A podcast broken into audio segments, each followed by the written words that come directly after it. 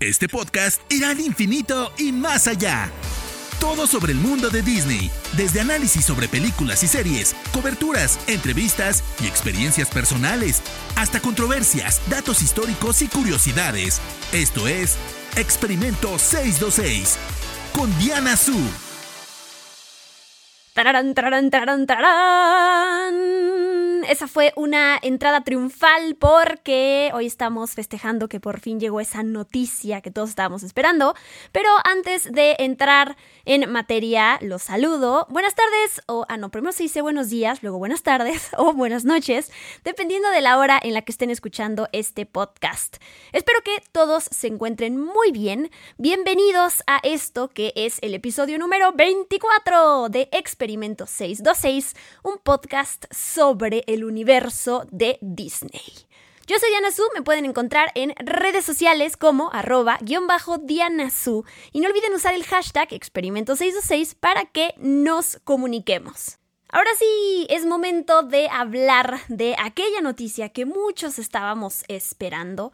El 18 de agosto de 2020, casi tres meses antes, por fin se anunció la fecha de lanzamiento de la plataforma de Disney Plus en Latinoamérica. Y con eso me refiero a la fecha exacta, ya sabíamos que iba a llegar en noviembre, pero no sabíamos exactamente qué día, y hasta que yo no lo supiera, no quería comunicar nada. Pero bueno, ya sabemos que el 17 de noviembre llega a la región la plataforma de Disney Plus. Que por cierto, esa fecha es el cumpleaños de mi hermana y el mío es el 28 de noviembre, así que voy a imaginarme, voy a creer que se trata de un lindo regalo de parte de Mickey Mouse para, para este podcast tan bonito que hacemos sobre su compañía. Nada más lo estoy imaginando. Denme chance de ser feliz. Pero bueno, hay mucho que decir y que contarles de Disney Plus. Más adelante quiero preparar un programa especial para hablarles de la llegada de la plataforma a Latinoamérica, cuántos usuarios ya están registrados en el mundo, información sobre el contenido en general, funcionamiento de la plataforma, eso, ¿no? Datos en general de, de, de todo lo que ha pasado con Disney Plus desde que salió, también cosas que tienen que ver con polémica. Pero bueno, me quiero esperar a ese programa especial porque quiero tener a la mano otros datos que todavía no se han anunciado, como por ejemplo uno sumamente importante que es cuánto va a costar la suscripción mensual de Disney Plus en Latinoamérica. Sabemos que el precio en Estados Unidos son 7 dólares, pero recuerden que las cosas por mercado se manejan de diferente manera, así que hay que esperarnos pacientemente, no hagamos ninguna conversión, sino solo esperar a que se anuncie cómo va a funcionar. Si se meten a la página de disneyplus.com, ya por fin funciona. Antes salía un letrerito muy feo que básicamente te echaba del lugar porque no formabas parte de los territorios en donde ya estaba la plataforma. Pero bueno, ahora ya aparece por fin, se ve muy bonita la fecha disponible desde el 17 de noviembre y lo único que aparece más abajo es un letrero que dice entretenimiento para todos, disfruta hasta en cuatro pantallas en simultáneo. Así que si teníamos la duda de con lo que vayamos a pagar en cuántas pantallas podemos tenerlo, al parecer a partir de esto van a ser cuatro y hay una linda foto de una pantalla con varios de los títulos de la plataforma y una familia. Así que bueno, en cuanto tengamos más información estaremos preparando, estaré preparando ese podcast para ustedes para ir calentando motores, para que se vayan emocionando, que seguro ya están emocionados, pero para que nos emocionemos todavía más y para que demos inicio oficialmente a la conversación sobre Disney Plus en este podcast, les presento una guía rápida que armé de 10 documentales o docu-series que vamos a poder disfrutar en Disney Plus. Básicamente para que vayan viendo si se les antoja algo o no, para que lo vayan apuntando, para que lo tengan en el radar. Creo que es mucho más emocionante hablar ya de estos temas cuando sabemos que ahora sí hay una fecha exacta de lanzamiento y no solo estar esperando a que, a que nos tomen en cuenta. Entonces, bueno, ahora que ya se sabe, empecemos con esta lista. Experimento 626. No los ordené por orden de importancia, simplemente elegí 10 que a mí me llaman la atención. Número 1. Disney Gallery The Mandalorian. Ya sé que muchos están esperando ver la serie de The Mandalorian, si es que aún no la han visto. Pero bueno, como esto se trata de documentales, yo les recomiendo que en cuanto la terminen, vean Disney Gallery Star Wars The Mandalorian. Se trata de una serie documental de ocho episodios que presenta el detrás de cámaras. Aparece desde el creador John Favreau, los directores de la serie Dave Filoni, Deborah Chow, Bryce Dallas Howard, Rick Famuyiwa, Taika Waititi y también los actores Pedro Pascal, Carl Weathers, Gina Carano, Giancarlo Esposito y por supuesto que Baby Yoda aparecen en estos ocho episodios. Vamos a conocer datos curiosos sobre la historia, sobre los sets, los personajes, el elenco y más información. Y les quiero adelantar, les voy a contar un dato curioso para dejarlos picados. Ahí en el tráiler de esta serie documental aparece Deborah Chow, una de las directoras, que para mí dirige el mejor episodio de The Mandalorian. Y ella cuenta la, la extraña y divertida experiencia que fue ver al actor Werner Herzog interactuar con Baby Yoda, con el títere, con este muñeco de Baby Yoda y ver de repente cómo le daba instrucciones y cómo le daba órdenes como dirigiéndolo, ¿no? Que fue algo em, muy extraño y muy tierno a la vez. ¡Qué bonito! Número 2. The Imagineering Story. Serie documental de seis episodios que presenta la historia e importancia de los Imagineers para la compañía de Disney. Entre paréntesis, yo quiero hacer justo un episodio dedicado a los Imagineers para que hablemos de, todas las proezas que han hecho estos artistas y estos ingenieros que imaginan y que son muy creativos, pero bueno, eso será más adelante y además me va a ayudar a ver este documental. Pero bueno. Detrás de la magia de cada parque temático de Disney se esconden tres cosas. Tierra, sudor y muchos miedos. Crear felicidad es un trabajo bastante duro. Durante casi 70 años, una combinación única de artistas e ingenieros llamados Imagineers han encontrado la manera de seguir desarrollando y, y, pensando y utilizando la manera de pensar y de crear y de la visión que tenía Walt Disney del mundo y a partir de eso ellos diseñar y construir. Esta serie documental cuenta con un acceso sin precedentes en donde la cineasta nominada al Oscar, Leslie Ewex, guía, nos va a guiar a nosotros como espectadores en un recorrido detrás de cámaras de Walt Disney Imagineering, este centro de diseño y desarrollo poco conocido de The Walt Disney Company, en donde vamos a descubrir lo que se necesita para crear, diseñar y construir los parques temáticos de Disney en todo el mundo, y bueno, los resorts y los cruceros y mucho más. La verdad es que muero de ganas de ver esta serie documental, que por cierto es una de las producciones de Disney Plus que fue nominada, que está nominada más bien a los premios Emmy este 2020. Recuerden que fueron 15 nominaciones para The Mandalorian y hay otras 4 que se fueron a otros títulos de, Disney Plus, en total 19 nominaciones para em, la plataforma. Número 3. Into the Unknown, Making Frozen 2 serie documental de seis episodios sobre el detrás de cámaras de cómo se hizo la secuela de Frozen. Esta docuserie se grabó más o menos un año antes del estreno mundial de Frozen 2, pero apenas este 2020, en junio, llegó a Disney Plus. Así que ¿Qué es lo que vamos a ver? A los cineastas, artistas, compositores y actores que dan vida a los personajes de, la película de Frozen 2, cómo abren las puertas de su trabajo y nos revelan el arduo trabajo, el corazón, la presión, por supuesto, y el trabajo en equipo que se necesita para crear lo que ya se convirtió en la película animada más taquillera de la historia. Obviamente sin contar la nueva adaptación del Rey León, que también es animada y esa está en primer lugar. Número 4. Howard. Este es un documental que narra la historia no contada de Howard Ashman, este brillante letrista ganador del Oscar que trabajó con Alan Menken y escribió la letra de las canciones de Little Shop of Horrors, La Sirenita, La Bella y la Bestia, entre otras orgulloso miembro de la comunidad LGBT, que falleció cuando tenía apenas 40 años. El documental cuenta con imágenes de archivo nunca antes vistas, películas y fotografías personales, así como con entrevistas con los amigos y la familia de Howard. Entonces vamos a ver una mirada íntima a, este personaje, cuál era su impulso creativo y su proceso para trabajar detrás de la música de grandes clásicos animados. También vamos a ver un poco de su infancia en Baltimore hasta sus años de formación en Nueva York. Número 5. Frank and Ollie. Este documental de una hora y media no es nuevo. Estrenó en cines en 1997, pero lo menciono porque tiene muy buenas críticas y unos protagonistas maravillosos con una historia sumamente interesante que, que los dejará contentos.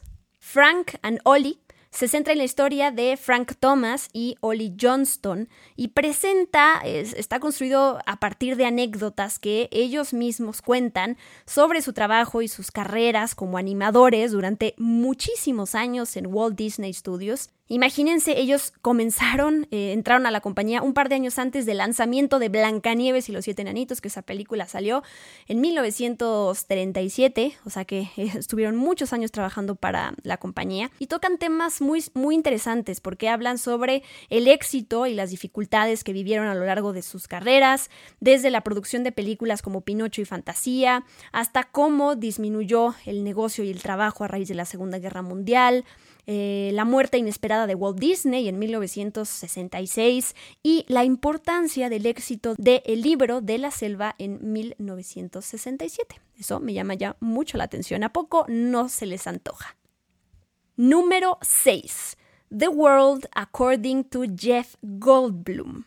En pocas palabras, esta serie documental presenta el mundo visto a través de los ojos de la mente curiosa y divertida de Jeff Goldblum, que sabemos que es este em, actor maravilloso que tiene un carisma impresionante, como entre paréntesis, yo lo entrevisté por Día de la Independencia 2 y terminamos cantando, él terminó como, eh, como si estuviera tocando el piano y yo terminé cantando con él, es una persona muy abierta, muy profesional y que tiene mucho para para aportarle al mundo, así que eh, esta visión es la que me llama mucho la atención de, de, la serie y de ver cómo él se expresa de ciertos temas banales o más bien cotidianos, también desde un punto de vista de, pues como si él fuera un niño también, ¿no? Con, con, estas ganas de asombrarse y de verle a ciertos artículos que nos parecen cosas mundanas, ¿no? Que, nos, que a veces ya son cosa del día a día, pero que bueno, él encuentra conexiones asombrosas, eh, ciencia, historias fascinantes y, bueno, mezcla también gente increíble y un montón de cosas sorprendentes que solo Jeff Goldblum sabe hacer y, y, y va a lograr. Por ejemplo, sé que en algún episodio él habla de, los tenis con los que hacemos deportes, o por, ejemplo también habla de las bicicletas o del helado, ¿no? Entonces estos temas maravillosos que me llama la atención escucharlos eh, desde la visión de Jeff Goldblum. Esta docu-serie también obtuvo una nominación a los premios Emmy este 2020.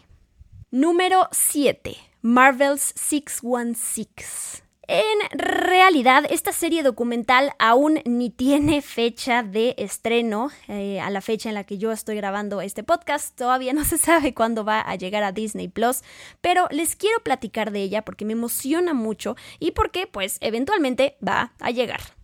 Marvel's 616 va a ser una serie documental de antología que explore los impactos históricos, culturales y sociales del universo de Marvel Comics en el mundo, con el mundo y para el mundo.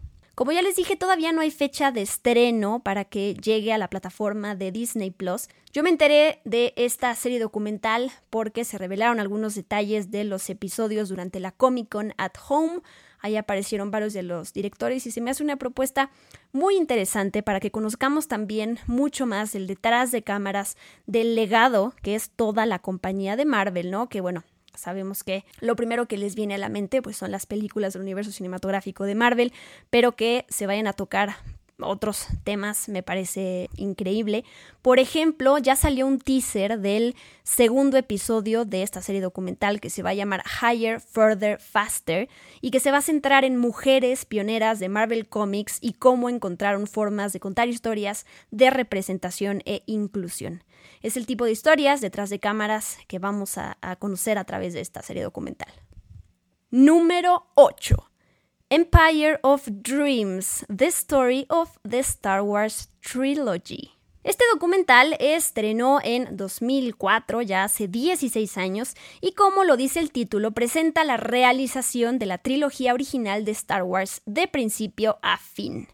Vamos a ver antecedentes sobre el comienzo de George Lucas en este negocio, detalles sobre los efectos visuales, los efectos especiales, los problemas financieros, el reparto, la edición, la composición y el lanzamiento de las películas con toneladas de material de archivo y entrevistas con muchos miembros del reparto y del equipo. Me imagino que muchos de ustedes ya conocían este documental o que incluso ya lo vieron, pero para aquellos que no, pronto podrán disfrutarlo y quienes ya lo conocen pues podrán reverlo porque vale mucho la pena.